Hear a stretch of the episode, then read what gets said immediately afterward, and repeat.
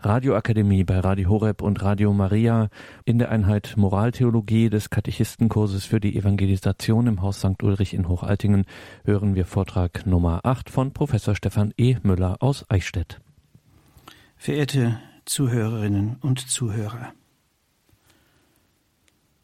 heute wollen wir noch einmal das fünfte Gebot in den Blick nehmen,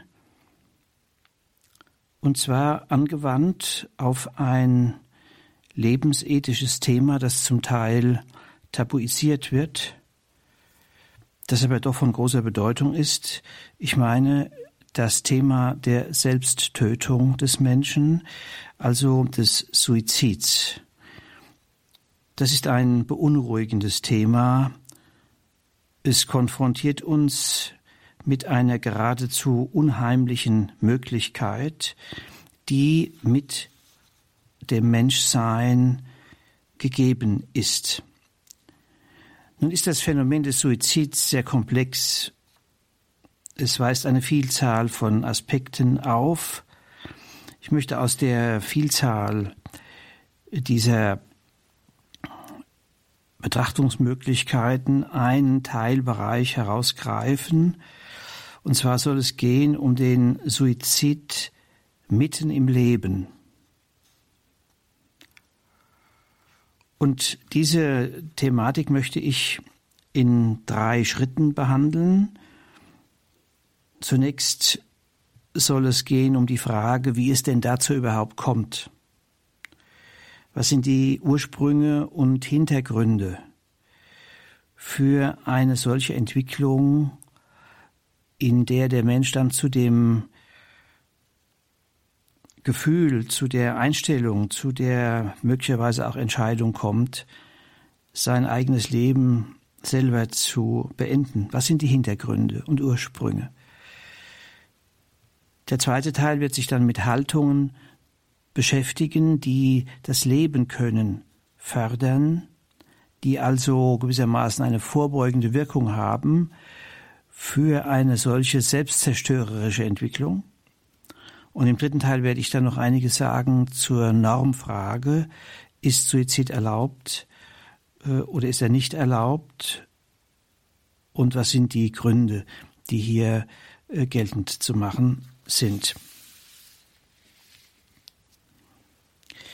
Die Suizidthematik ist nicht ein Problem, das nur eine Randgruppe der Gesellschaft beträfe. Vielmehr handelt es sich um eine Möglichkeit, die mit dem Menschsein selber gegeben ist und die häufiger als im Allgemeinen vermutet wird, zahlreichen Menschen zur Lebensgefährdung werden kann. Zunächst ein paar Worte zu den Begriffen. Wir sprechen von Suizidalität und damit wird in der Suizidforschung Folgendes gemeint. Dazu gehören alle Denk- und Verhaltensweisen eines Menschen, der den eigenen Tod anstrebt, beziehungsweise in Kauf nimmt. Durch Unterlassungen beispielsweise. Zur Suizidalität gehört also der Todeswunsch, lieber tot sein als so weiterleben.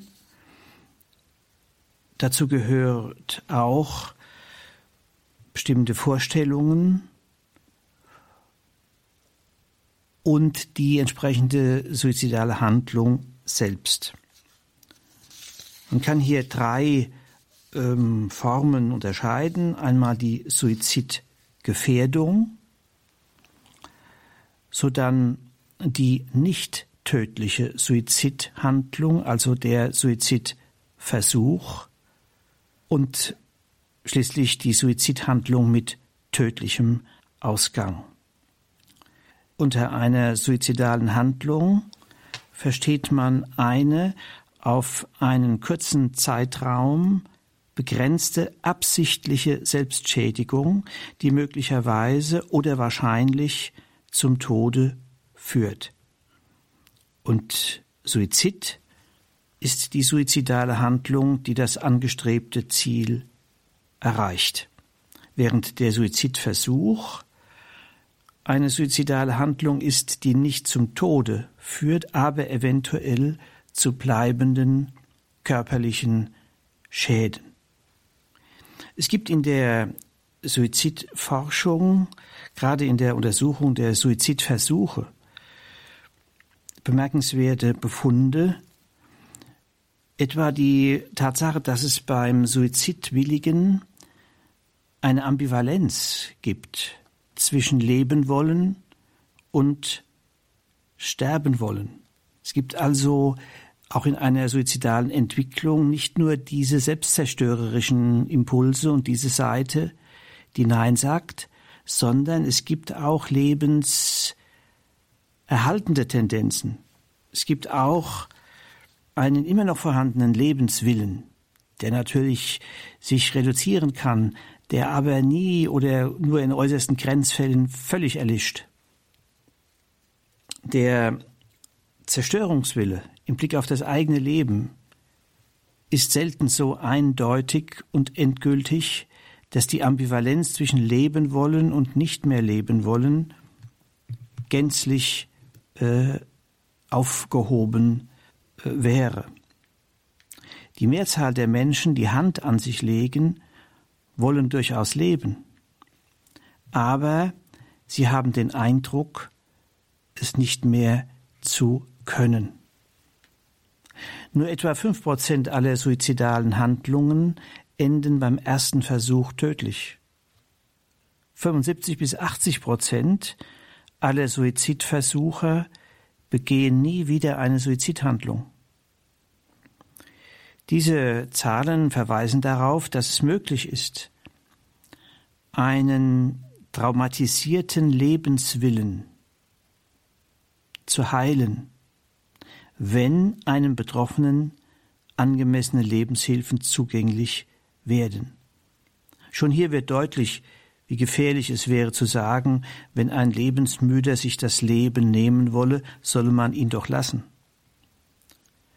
Es geht darum, nach Hilfen zu fragen und auch nach Haltungen, die die lebenserhaltenden Tendenzen stärken und die lebensverneinenden reduzieren. Hier ist die Bemühung um Prävention sehr wichtig, auch die sogenannte Primärprävention, die zum Ziel hat, dass gefährliche Selbstverneinungstendenzen gar nicht erst aufkommen. Nun die Frage nach Ursprüngen und Hintergründen einer suizidalen Entwicklung. Als wichtiges Ergebnis dieser Suizidforschung, der Suizidologie, gilt zunächst, dass eine Entwicklung hin zu Selbsttötungsabsichten, Versuchen und Handlungen durch ein Bündel von Einflusskräften bedingt ist. Drei Einflussbereiche wären zu nennen. Einmal der biologische Bereich. Forschungen der Genetik deuten darauf hin, dass es keinen biologischen Defekt gibt, der direkt für den Suizid verantwortlich wäre.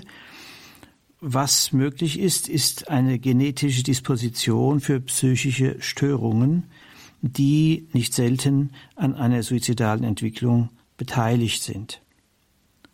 Sodann zeigen soziologische Theorien, dass von gesellschaftlichen Gegebenheiten eine suizidgefährdende Wirkung ausgehen kann.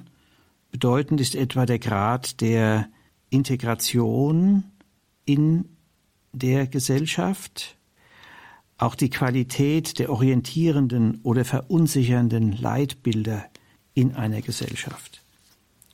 Und schließlich lassen psychologische Untersuchungen erkennen, dass Suizid und Suizidversuch meist nicht aus einer freien Selbstbestimmung hervorgehen. Die Suizidforscher Wedler, Reimer und Wolfersdorf heben hervor, ich zitiere, häufig wird übersehen, dass Suizid fast niemals Freitod ist. sondern ein Tod unter massiven inneren und äußeren Zwängen. Zitat Ende. Dieses Wort von den Zwängen bedeutet freilich nicht, dass der Suizid Ergebnis einer zwangsläufigen Entwicklung wäre. Vielmehr kann die suizidale Entwicklung unterbrochen und in andere eben positive Bahnen gelenkt werden. Zur Erklärung des Suizids und der Suizidalität gibt es zwei psychologische Modelle. Einmal ein Krankheitsmodell, das hier insbesondere, insbesondere psychische Erkrankungen als verursachenden primären Faktor ansieht und auf der anderen Seite ein Krisenmodell, das eine Krise als Hauptgrund sieht, der zu solchen Entwicklungen führen kann, eine Krise, die nicht bewältigt werden kann, die überfordert und aus der man keinen Ausweg mehr sieht. Versucht man diese nun hier nur kurz angedeuteten Erkenntnis in einen ganzheitlichen anthropologischen Rahmen zu integrieren und zu deuten, dann könnte man thesenhaft etwa so formulieren, Suizid und Suizidalität sind Symptome, Anzeichen für ein nicht mehr leben können. Das Leben wird nicht mehr als lebenswert und nicht mehr als annehmbar erfahren. Die Ressourcen des Lebenkönnens sind erschöpft. Und dabei ist die Selbstbeendigung des eigenen Lebens Endpunkt einer längeren Entwicklung. Und bei dieser Entwicklung kann ein Suizid förderndes Klima eine wichtige Rolle spielen.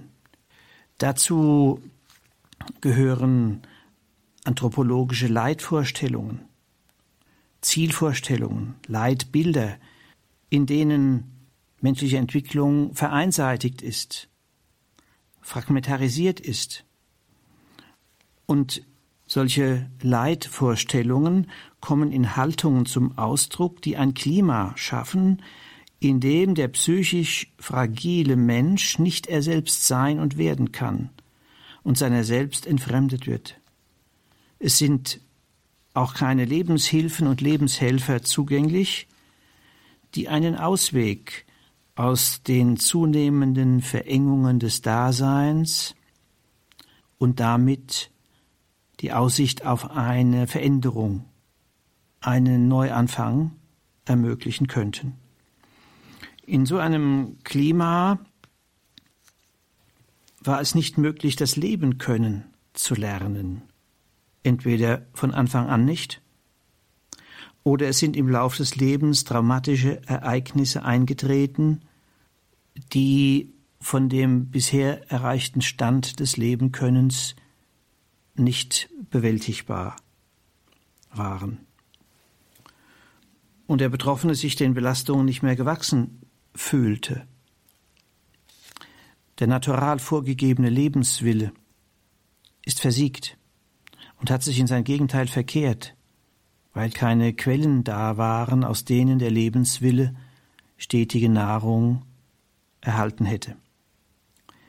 Ich nenne nun einige Aspekte des nicht mehr leben Könnens, die sich in der suizidalen Entwicklung oder dann im Suizid zeigen. Suizid ist zunächst Ausdruck einer Selbstwertkrise, deren Verlauf in einer überwiegenden Selbstverneinung endet.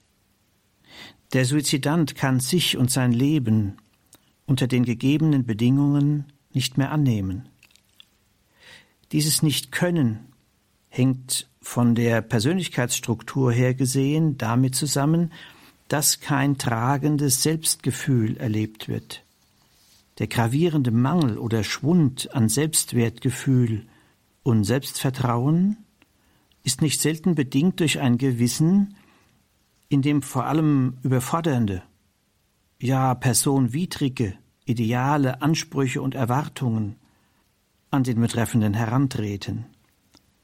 Das Gewissen fordert rigide die Verwirklichung dieser Ideale, was dann nicht gelingt und der Betroffene sich als Versager fühlt. Die Schädlichkeit der angedeuteten Ideale ergibt sich daraus, dass sie Ziele vorgeben, die das Dasein verengen, vereinseitigen, die Entfaltung blockieren. Vom Aspekt der Aggression her kann man sagen, die Aggression richtet sich nicht gegen die selbstentfremdenden Ideale und ihre Repräsentanten, sondern gegen sich selbst. Gesellschaftlich gesehen ergibt sich hier die Frage, welchen Wertmaßstäben für die Selbstbewertung des Menschen Leitbildfunktion zukommt. Welche Bedingungen muss der Einzelne erfüllen, um sich als vollwertiges Mitglied der Gesellschaft fühlen zu können? Suizid ist des Weiteren Symptom einer Sinnlosigkeitserfahrung oder eines Sinnverlustes. Das nicht mehr leben können manifestiert sich darin, dass ein tragender Lebenssinn nicht gefunden werden kann. Einer suizidalen Krise geht meist der Verlust eines bestimmten Sinngehaltes voraus, der im Erleben des Betroffenen eine verhältnismäßig hohe oder sogar überhöhte Bedeutung hatte. Und der Verlust dieses Sinngehaltes ist dann gleichbedeutend mit einem Eindruck, nicht mehr leben zu können. Das kann die berufliche Position betreffen, das kann finanzielle Situationen betreffen oder auch der Verlust eines geliebten Menschen.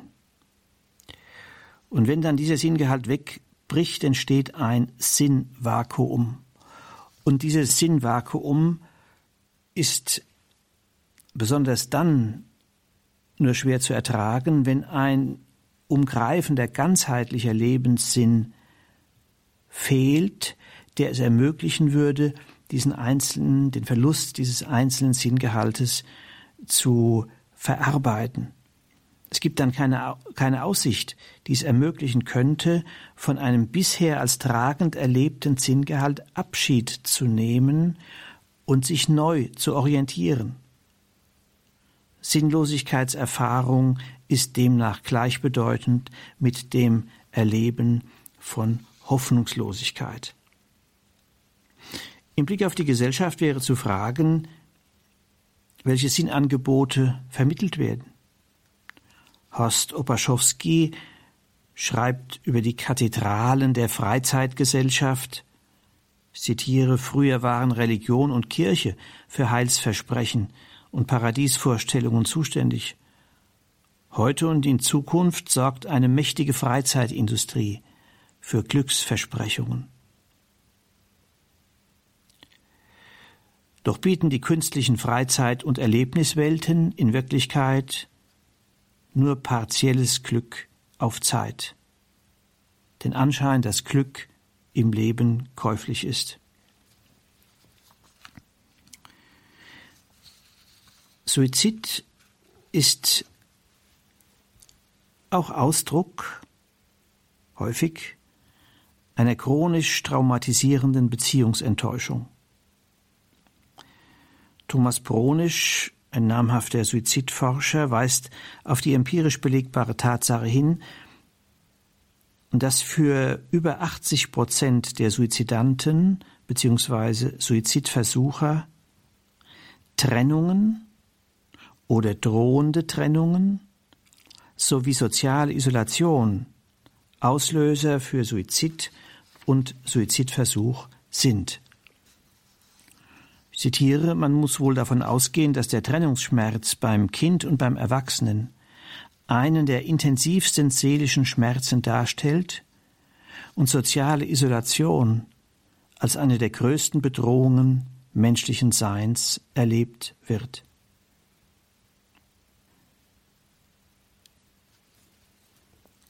Die Beziehungsgeschichte, die einer suizidalen Krise vorausgeht, kann von Anfang an einen traumatisierenden oder chronisch kränkenden Charakter haben.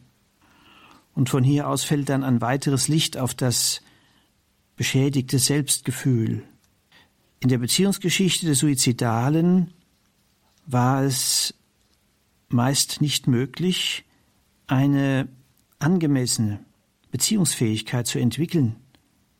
Und infolgedessen kann es zu einem lebensgefährlichen Mangel oder einer entfaltungsbehindernden Einengung im Bereich der Beziehungen kommen. Zudem ist bedeutsam, dass in der Mitwelt der suizidalen Persönlichkeit ihre Signale des nicht mehr leben Könnens nicht wahrgenommen werden. Ein manchmal eklatanter Mangel an Empathie bedingt ein suizidförderndes Klima. Suizid und Suizidversuch erweisen sich unter dieser Perspektive als letzter Kommunikationsversuch mit tödlichen oder lebensgefährlichen Folgen. Gesellschaftlich gesehen ist zu fragen, welche Daten und Fakten zwischenmenschliche Beziehungen in ihrer Entfaltung behindern oder stören. Welche Leitbilder für Beziehungen und Beziehungsgestaltung werden als maßgebend angesehen? Soziologen beschreiben die Situation des Menschen in der Gesellschaft heute mit den Kennzeichen unzufrieden, unbehaust, wurzellos. Suizidalität kann auch mit dem Bereich Arbeit und Leistung in Zusammenhang stehen, und zwar in doppelter Weise. Einmal kann der Verlust der Arbeit zu einem suizidfördernden Faktor werden, besonders dann, wenn die Arbeitslosigkeit sehr lang dauert. Auf der anderen Seite kann ein Scheitern in der Erreichung beruflicher Zielsetzungen. Auf der anderen Seite kann ein Scheitern in der Erreichung beruflicher Zielsetzungen zum suizidfördernden Faktor werden, wenn die Stabilität des Selbstgefühls in erster Linie vom Erreichen dieser Ziele abhängig ist und keine anderen kompensatorischen Stabilisierungshilfen für den Selbstwert zugänglich sind. Auch hier sind die gesellschaftlichen Wertungen in Bezug auf Arbeit und Erfolg zu beachten. Suizid ist des Weiteren ein Symptom von Überforderung im Leiden. Diese Überforderung kann sich aus der objektiven Schwere des Leids ergeben oder auch aus einer mangelnden Fähigkeit, mit Leid umzugehen. Einerseits im Sinn des Widerstands und der Veränderungsbemühungen, wenn es sich um vermeidbares Leid handelt, und andererseits auch im Standhalten gegenüber unvermeidbarem Leid. Das setzt voraus, dass Wege und Mittel der Leidbewältigung zugänglich sind. Verena Kast vermutet, dass die bei suizidalen Persönlichkeiten zu beobachtende Haltung des Flüchtens mit einer Aggressionshemmung zu tun haben könne, daher die Bevorzugung der Flucht statt das in Angriff nehmen, das Gestalten einer Situation, die belastend ist und die eine große Herausforderung darstellt. Diese psychologische Erklärung greift aber zu kurz, wenn nicht die gesellschaftliche Situation mitbedacht wird. Horst Eberhard Richter diagnostizierte in seiner sozialpsychologischen Studie Der Gotteskomplex ein immer noch lesenswertes Werk, dass für unsere Zivilisation die Krankheit nicht leiden zu können charakteristisch sei. Er schreibt, zu den noch am wenigsten gelösten Schlüsselproblemen unserer Zivilisation gehört der Umgang mit Schwäche, mit Zerbrechlichkeit, mit Endlichkeit. Zitat Ende. Ist der Suizidant gewissermaßen so etwas wie ein Symptomträger einer gesellschaftlich geförderten Abwehr oder Abwertung der verletzlichen und zerbrechlichen Seite des Menschen? Schließlich kann Suizid als Symptom für ein freudloses Dasein bezeichnet werden. In solcher Freudlosigkeit zeigt sich eine Vereinseitigung, eine Verengung des Daseins, die den Lebenswillen unterminieren. Der Lebenswille scheint auf Dauer zu versiegen, wenn man sich nicht mehr freuen kann und das Dasein nur noch als Leben müssen erfahren wird. Lebensfähigkeit und Freudefähigkeit scheinen in einem engen Zusammenhang zu stehen. Auch hier wäre auf gesellschaftliche Tendenzen zu verweisen, die die Möglichkeit des sich Freuens einseitig und verkürzt sehen. Hedonistisch reduziert nämlich, so wie das etwa in der Konsumwerbung oder in den Botschaften der Freizeitkathedralen verkündet wird.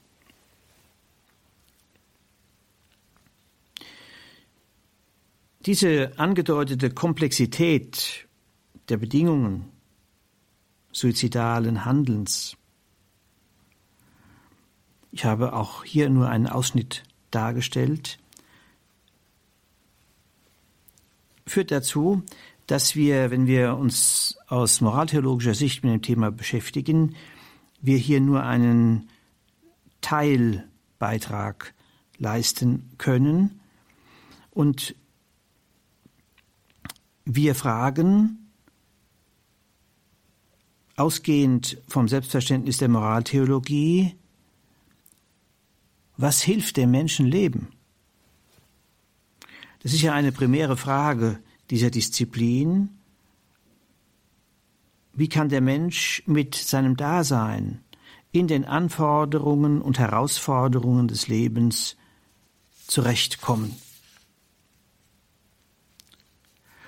Und von daher ist es nur die Aufgabe der Moraltheologie, lebensförderliche Haltungen aufzuzeigen, die das Leben können ermöglichen und unterstützen. Ich nenne einige Perspektiven, die die Verantwortlichkeit des Einzelnen im Umgang mit sich selbst und anderen ansprechen. Ich habe aber auch im Blick die zwischenmenschliche Verwiesenheit und Verantwortlichkeit. Die Frage des Lebenkönnens hat ihren Angelpunkt in der Frage, wie kann die Selbstbejahung des Menschen gelingen. Selbstannahme ist nicht einfach ein Willensakt, sondern wird erst ermöglicht, wenn wir von der Lebensgeschichte ausgehen, durch ein vorgängiges Angenommenwerden und das ist die Bedingung des sich annehmen Könnens, weil nur so das eigene Dasein und So-Sein als annehmbar erlebt wird, gerade mit seinen Begrenzungen und Beschädigungen, mit seinen Verlusterfahrungen, die den Lebensmut unterminieren können. Albert Görres sah die Grundbedingungen der Selbstannahme in der Erfahrung von dem, was er mit dem lateinischen Wort familiaritas umschrieb. Wir können das übersetzen mit familialer Liebe. Er schreibt, dieses Wort enthält in seinem Wurzelgrund Geborgenheit, Zugehörigkeit, Urvertrauen, zuverlässige Hilfsbereitschaft, Vergebung.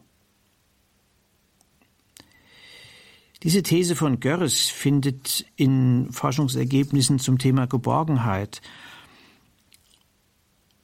Bestätigung. Die Haupterkenntnis lautet hier, dass zur Natur des Menschen das Bedürfnis nach Geborgenheit gehört und das ist nicht zu befriedigen durch eine Vielzahl von wechselnden Kontakten, sondern nur wenn drei Bedingungen erfüllt sind. nämlich die Stabilität der Beziehung, die gegenseitige Fürsorge und die Kontinuität. In der Tat handelt es sich hier um ein Thema, das einen Kontrapunkt setzt gegenüber dem Thema der Freiheit. Denn es wird immer deutlicher, dass am Ende einer aus dem Lot geratenen Freiheitsentwicklung der vereinsamte Mensch steht. Wo Familiaritas, familiale Liebe, die zum Leben ermutigt, erlebt wird, ist ein Beziehungsklima gegeben, in dem der Mensch er selbst sein und werden kann.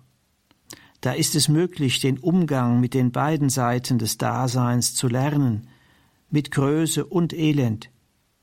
Und hier erfolgt auch keine Gewissensbildung, die den Menschen überfordert, sondern die ihn seiner Entfaltung gemäß fördert und fordert.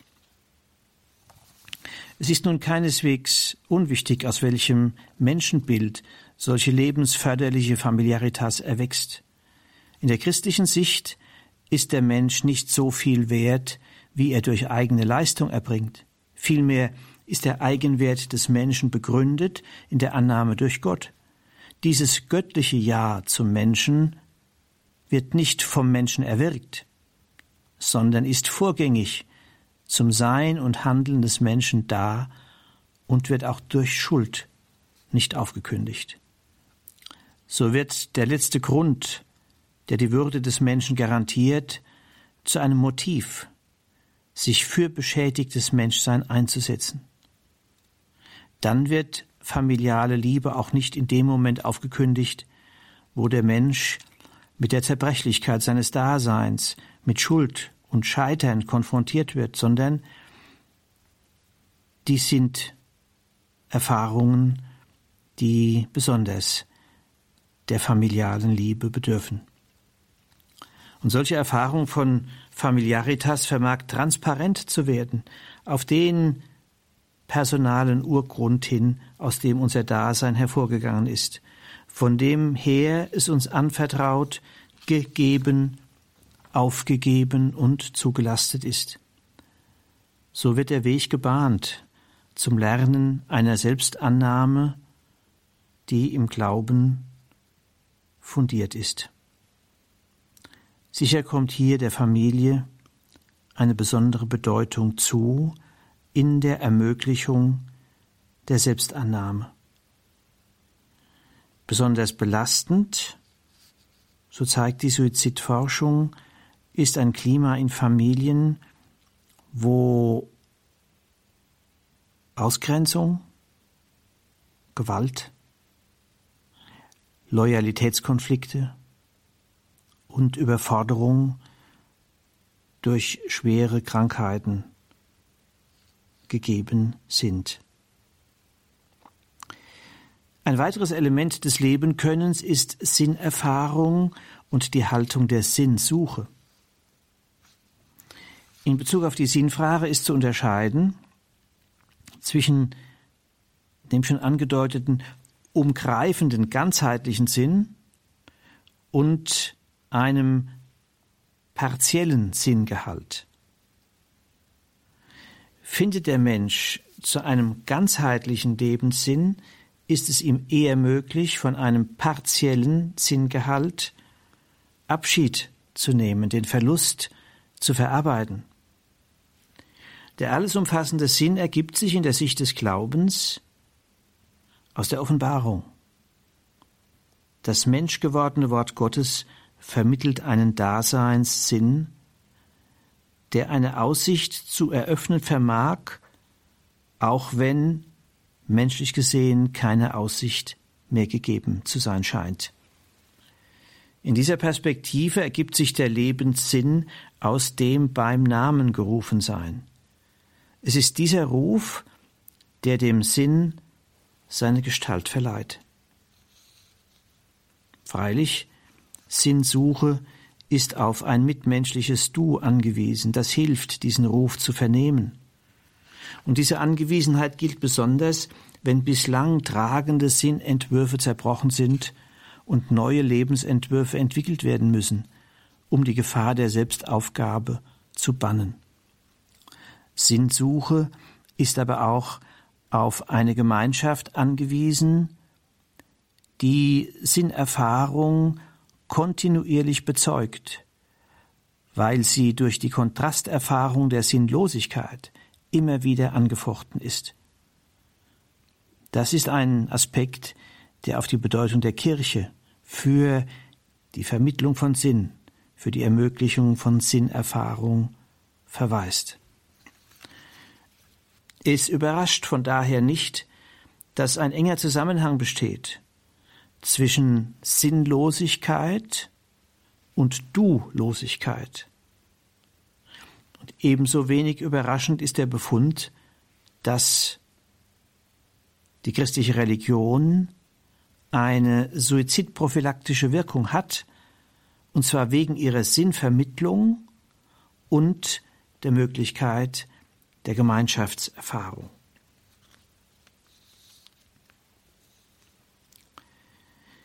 Bei den bislang genannten Aspekten des Lebenkönnens zeigte sich jeweils die Bedeutung von lebensförderlichen Beziehungen zwischen Menschen.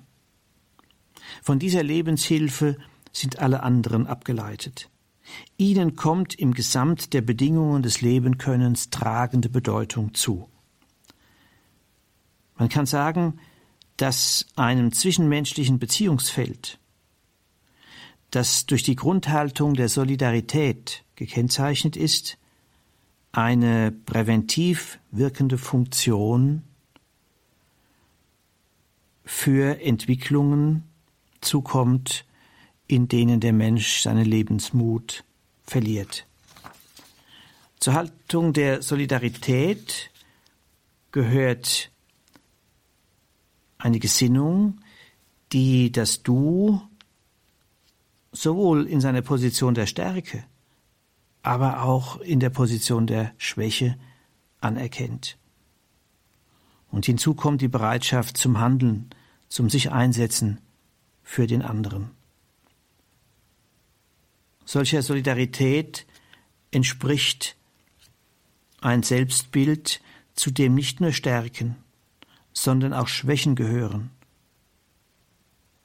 Forschungen zur Solidarität zeigen, dass kirchengestützte Religiosität eine Quelle von Solidarität ist. Solidarität muss mit der Haltung der Subsidiarität verbunden werden. Sie meint, kurz gesagt, Hilfe zur Selbsthilfe. Sie leistet nur so weit Hilfe, dass von dem, der die Hilfe braucht, die Stufe des eigenen Könnens erreicht wird. Der Helfer hütet sich also vor der Gefahr einer Überfürsorge, die den anderen schwächen würde. Es geht aber nicht nur um diese beiden Haltungen, sondern es geht umfassend um die Aufgabe der Beziehungsbildung, wie sie die Enzyklika Evangelium Vitae von Johannes Paul II. hervorhebt. Im Zentrum dieser Beziehungsbildung steht das Ja zum unermesslichen und unverletzlichen Wert jedes Menschenlebens. Wenn Bildung nicht nur den kognitiven Anlagen gilt, sondern den Menschen ganzheitlich anspricht, dann ermöglicht sie eine, den Erwerb einer sozialen Befähigung, die einen Menschen davor bewahrt, in eine lebensgefährliche Vereinsamung zu stürzen.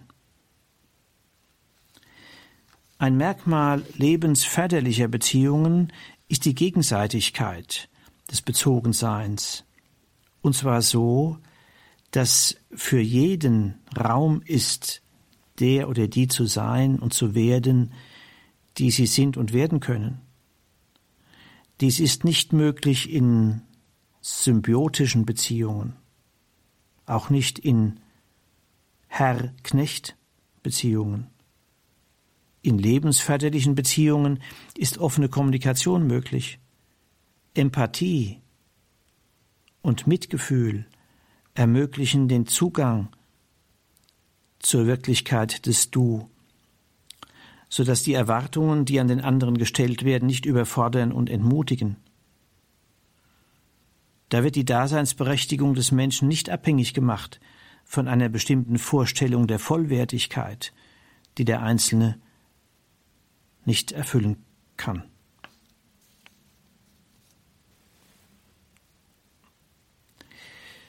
Für lebenserhaltende Beziehungen scheint auch das Element bedeutsam, dass berechtigte Selbstbehauptung gelernt wird. Die Pflege und Gestaltung einer gesunden Selbstbehauptung ist auch ein vorbeugendes Element gegen eine Entwicklung zur Selbstverneinung. Zur Suizidprophylaxe gehört auch die Einübung des Umgangs mit Leiden. Es geht um das Lernen einer Bewältigungsform, deren Merkmal Standhalten ist. Ein Standhalten, das es ermöglicht, der gefährlichen Versuchung zu widerstehen, die Flinte ins Korn zu werfen. Freilich gibt es Leiden, die einen verstummen lassen. Aber zwischen einem völlig überwältigenden Leiden und einer relativen Leidfreiheit gibt es eine ganze Bandbreite von Möglichkeiten eines bewältigenden Umgangs. Leiden ist zunächst eine Situation der Angewiesenheit auf das mitfühlende Du, von dem für Leidannahme und Leidbewältigung eine stabilisierende und inspirierende Wirkung ausgeht. Wer solchen Trost der Präsenz eines Menschen erfährt, ist weniger in der Gefahr, sich selbst im Stich zu lassen. Unter solchen Voraussetzungen gewinnt die Hilfe des Glaubens im Leid gleichsam eine Erfahrungsgrundlage, die Hoffnung ermöglicht. Hoffnung ist die Widerstandskraft gegen die Anfechtung, die endgültige Nichterfüllung der menschlichen Existenz vorwegzunehmen. Christliche Hoffnung lebt dabei nicht von den Trugbildern der Fantasie, sondern verdankt sich der Herzmitte des Christusgeheimnisses, der Auferstehung des gekreuzigten Christus. Aus der Erinnerung an Passion, Tod und Auferstehung Jesu, diese Erinnerung, die ja durch zahlreiche Symbole vermittelt wird, in denen Leiterfahrung und Leidbewältigung verdichtet dargestellt sind, etwa im Kreuz oder in der Pieta. Die Mutter Maria, die ihren toten Sohn auf dem Schoß liegen hat. Also aus der Erinnerung an Passion, Tod und Auferstehung Jesu kann Hoffnungskraft erwachsen. Der Tod Jesu hält in Erinnerung, dass in der Lebensgeschichte des Menschen Scheitern, Schuld und Leid nicht ausgeräumt werden können. Die Auferweckung Jesu aus dem Tod stellt diese Einsicht in das Licht einer Verheißung, die Hoffnung gegen alle Hoffnung ermöglicht und die Zuversicht auf die Hilfe Gottes nicht versiegen lässt. Die Erinnerung an die Passion und Vollendung können dem Menschen helfen, die Endlichkeit des Daseins anzunehmen. Denn christliche Hoffnung hat eine relativierende Wirkung insofern sie vor der Verabsolutierung des Relativen bewahrt. Sie sieht die Zeit im Licht der Ewigkeit. Hoffnung ist freilich kein passives Warten auf das Verheißene, sondern sie vermag den Bannkreis aufzubrechen, den Lebensapathie und Resignation erzeugen. Daher ist der Hoffnung eine iraszible Komponente eingefügt, wie Meister Eckhart betont. Iraszible Komponente heißt eine, ein Element von Fähigkeit zum Zorn. Und deshalb stimuliert die Hoffnung zum Vollzug von Schritten, um beseitigbares Leid zu reduzieren und lässt die Bereitschaft wachsen, nicht ausräumbares Leid anzunehmen. In diesem Zusammenhang darf daran erinnert werden, dass nach Thomas von Aquin das Gebet die Interpretation der Hoffnung ist. Daher formuliert Josef Ratzinger, Beten lernen ist Hoffen lernen und darum Leben lernen. Das Gebet der Hoffnung ist das Vaterunser Gebet, wobei in unserem thematischen Zusammenhang besonders die Bitte bedeutsam ist, führe uns nicht in Versuchung. Als letzten Aspekt des Lebenkönnens, der präventive Wirkung in Bezug auf Selbstverneinung hat, nenne ich die Muße. Josef Pieper hat die Bedeutung der Haltung darin erblickt, dass sie jeglicher Vereinseitigung des Menschen entgegenzuwirken vermag. Muße, also Beschaulichkeit im Naturerleben und Kunsterleben beispielsweise. Muße ist nach Pieper Hegeraum ungeschmälerten Menschseins, wo der Mensch Zeit hat, verweilen kann, wo er fähig wird zum Schauen, zum Empfangen. Pieper sieht diese Haltung der Muse, in der sich der Mensch dem Ganzen des Seins offen hält, in engem Zusammenhang mit dem Feiern können und dem religiösen Fest. Muße und Fest sind Quellen der Lebensfreude, die es dem Menschen ermöglichen, bei sich zu Hause zu sein. Im letzten Teil dieses Vortrags soll es nun um die normative Frage gehen, die Frage nach der Erlaubtheit oder der Nichterlaubtheit der suizidalen Handlung. Wir haben ja bisher Haltungen betrachtet, die suizidverhütende Wirkung haben, die das Leben können fördern. Jetzt aber die Frage nach der Norm. Die ist auch wichtig, insofern die Normen in einer Gesellschaft das Anschauungsklima und die Haltungen dem Leben und Sterben gegenüber beeinflussen. Aus der Sicht der christlichen Ethik ist der Suizid nicht die richtige Lösung in einer ausweglosen Lage. Stattdessen ist der Mensch in seiner Notlage auf mitmenschliche Assistenz angewiesen, die eine Verbesserung der als ausweglos erscheinenden Situation ermöglichen und mithin einen humanen Umgang mit dem unerträglich erscheinenden Leid eröffnen kann.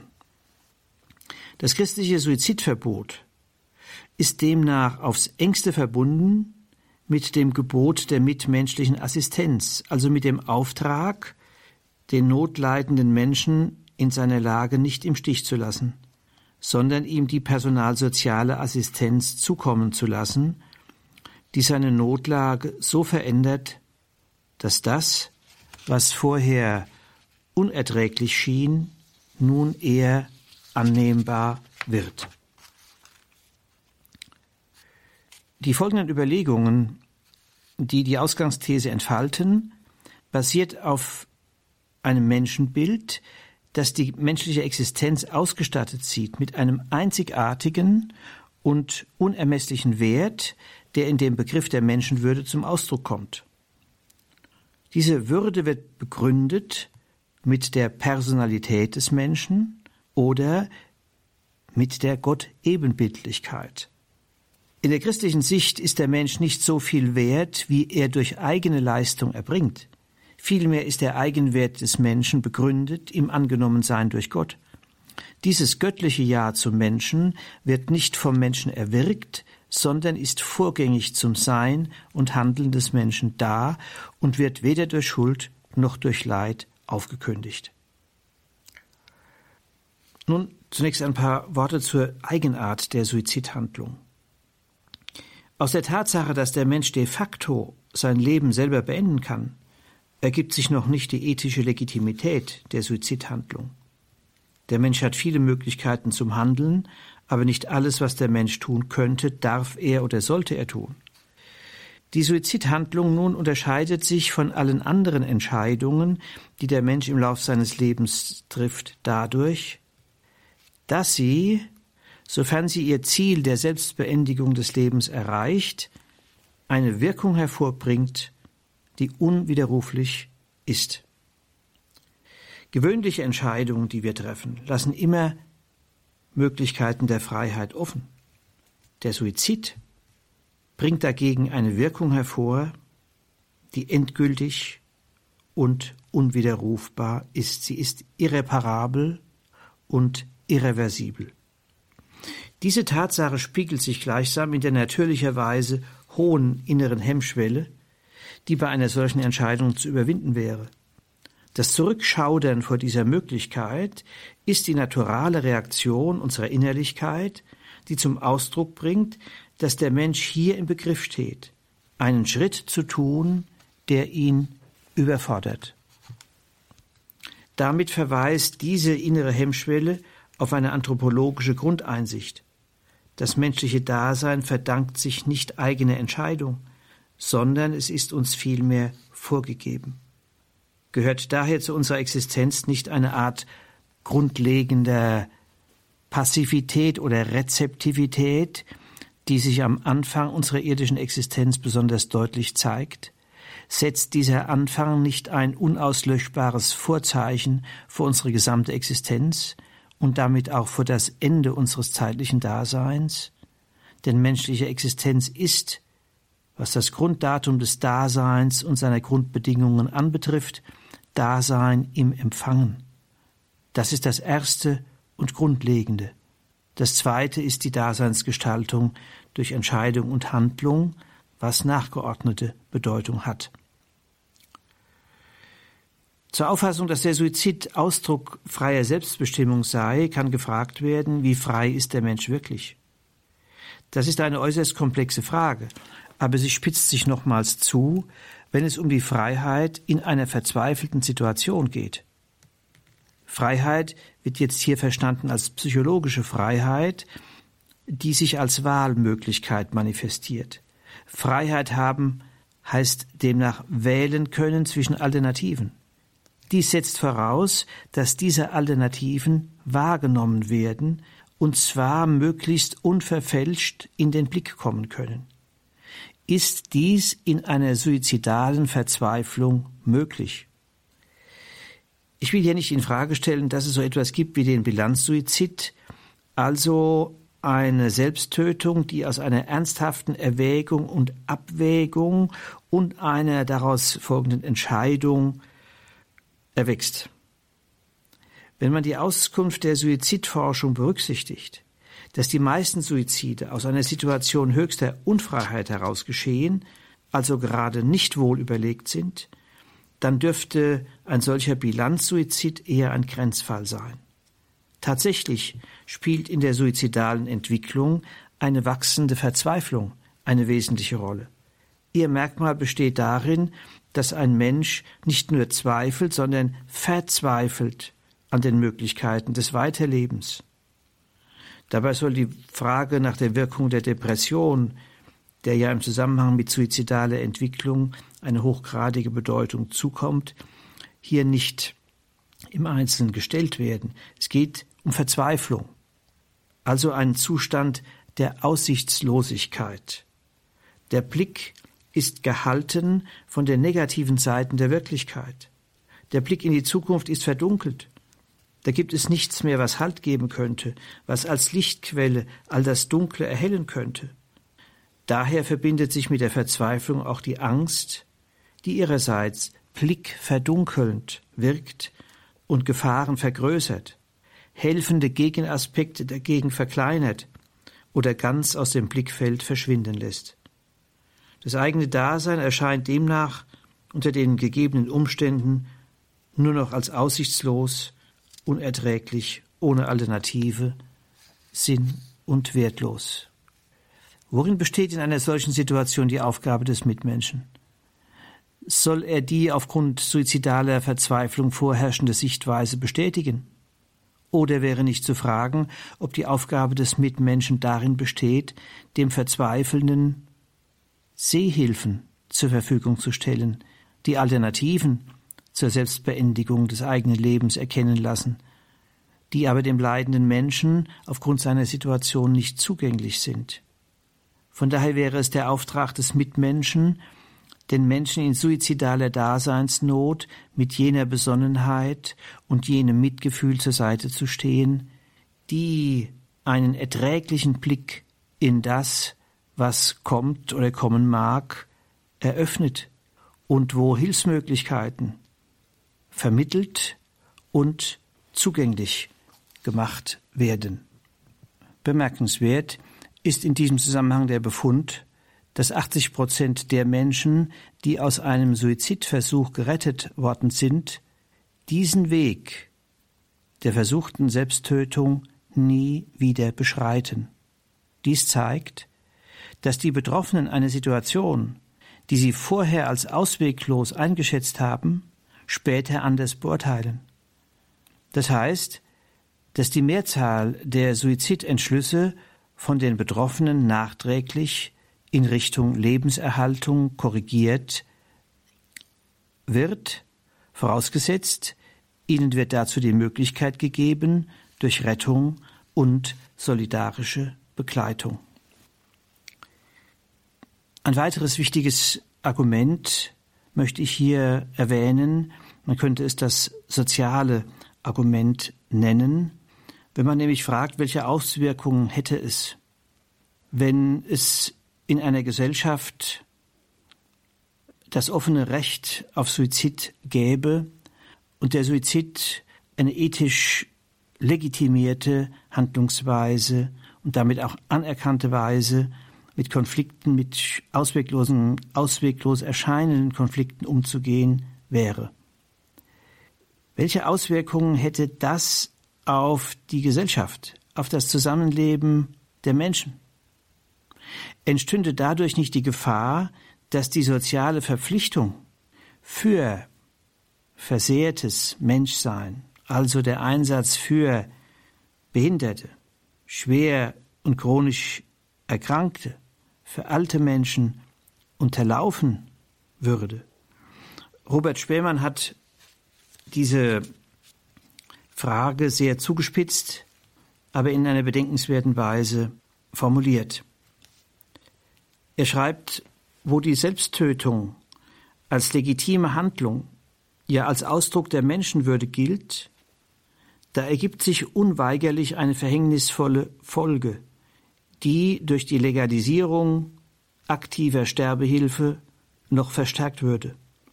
Wo das Gesetz es erlaubt und die Sitte es billigt, sich zu töten oder sich töten zu lassen, da hat plötzlich der Alte, der Kranke, der Pflegebedürftige alle Mühen, Kosten und Entbehrungen zu verantworten, die seinen Angehörigen, Pfleger und Mitbürger für ihn aufbringen müssen.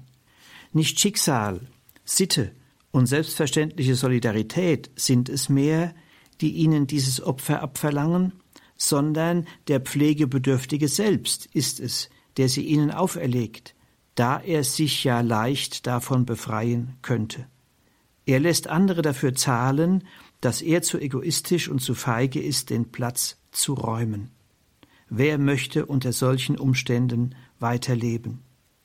Aus dem Recht zum Suizid wird so unvermeidlich eine Pflicht.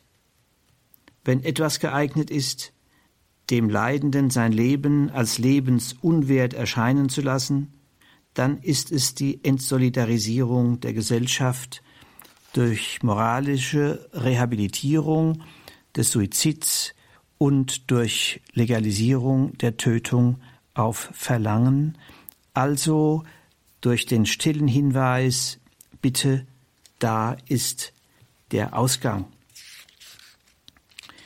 Das ist sicherlich sehr pointiert formuliert,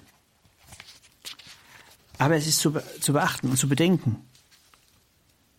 Die Frage, ob aus dem Recht zum Suizid nicht möglicherweise die Pflicht dazu werden könnte, ist nicht von der Hand zu weisen. Die Aufwertung des Suizids, die Ausweitung von Suizidassistenz könnte die Folge haben, dass die Sorge um versehrte, leidende, alte Menschen unterminiert wird. Damit wären Voraussetzungen gegeben, die die Selbstbestimmung des Menschen nicht fördern, sondern gefährden. Von der Hospizbewegung wird die Erfahrung mitgeteilt, dass wenn Menschen die adäquate Hilfe in ihren schweren Leidenssituationen zuteil wird, dass dann in den meisten Fällen der Wunsch nach einer Selbstbeendigung des eigenen Lebens verstummt, weil durch die gewährte Hilfe, durch den mitmenschlichen Beistand, durch die adäquate Hilfestellungen das Leben auch in schwerer Lage lebbar wird und angenommen werden kann.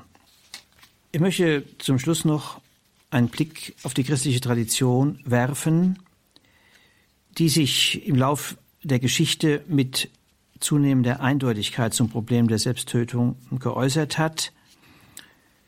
Thomas von Aquin hat drei Gründe genannt, die Unerlaubtheit der Selbsttötung begründen. Erstens sagt er, liebt jedes Wesen von Natur aus sich selbst.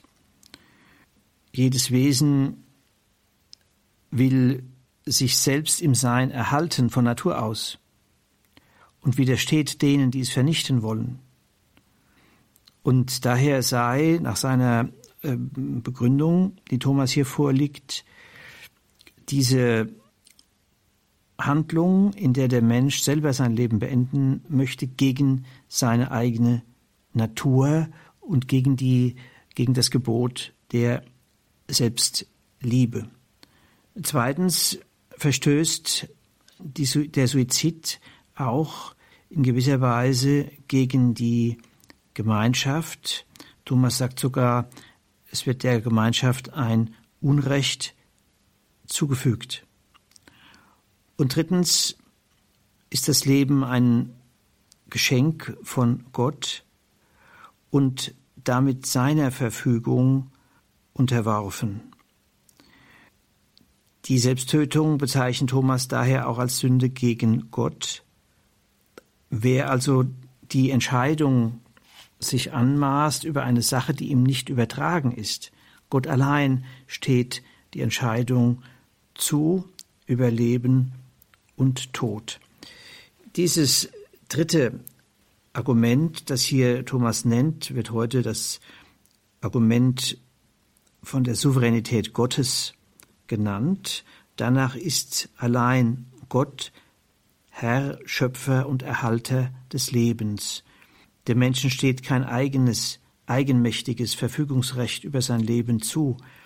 Das Leben ist vielmehr eine Leihgabe und der Mensch ist dessen Verwalter. Die menschliche Freiheit findet somit am Verfügungsrecht Gottes ihre Grenze. Die neuere moraltheologische Debatte hat deutlich gemacht, dass dieses Souveränitätsargument weniger normethisch als vielmehr haltungsethisch zu verstehen ist. Es weist darauf hin, auf den tiefen Ernst, den das Leben des Menschen gewinnt, wenn er es so sieht, dass er es aus der Hand Gottes empfangen hat und annimmt und darin den Auftrag erkennt, dieses Leben zu leben, bis der Zeitpunkt kommt, den Gott bestimmt, wann der Mensch gleichsam sein irdisches Dasein dem Schöpfer zurückgibt. Indem der Mensch sich als Geschöpf versteht, erkennt er das Leben als zugedachte Gabe und zugewiesene Aufgabe. So wie seine Geburt nicht in der Verfügung des Menschen steht, genauso wenig soll sein Tod Gegenstand menschlicher Verfügung werden. Zudem verleiht die Kreatürlichkeit dem menschlichen Leben einen Wert, der vom Menschen nicht angetastet werden darf. Dieser Wert gründet nicht in empirisch feststellbaren Qualitäten, sondern in der Bejahung durch Gott. Die Verfügung über das Ende des menschlichen Lebens soll der Mensch deshalb dem überlassen, von dem er dieses Leben empfangen hat. Dieses schöpfungstheologische Argument will nicht nur eine Grenze aufzeigen, es will zum Leben ermutigen.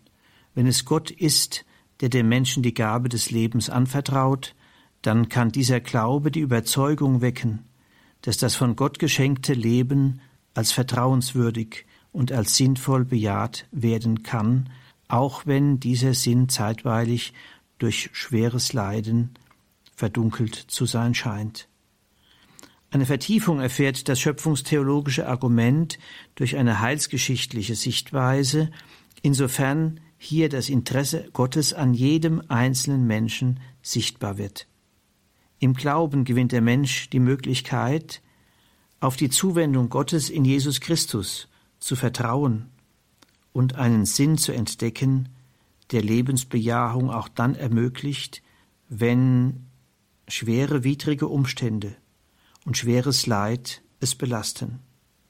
Von daher darf sich der Mensch als Homo viator, als Mensch auf dem Wege, als Wanderer verstehen, dessen Leben unter der Vorsehung Gottes steht. Das Christusgeheimnis ist freilich der kritische Maßstab für ein angemessenes Verständnis der Vorsehung. So vermag der Mensch einzuwilligen in das Geheimnis, dass die Regie über sein Leben auch im Blick auf sein Ende letztendlich in der Hand Gottes liegt. Und dies vermag er umso besser, je mehr er die Erfahrung macht, dass es zuverlässige, mitmenschliche Hilfe zum Leben können gibt. In der Radioakademie hörten wir Professor Stefan E. Müller aus Eichstätt mit der Einheit Moraltheologie des Katechistenkurses im Haus St. Ulrich in Hochaltingen.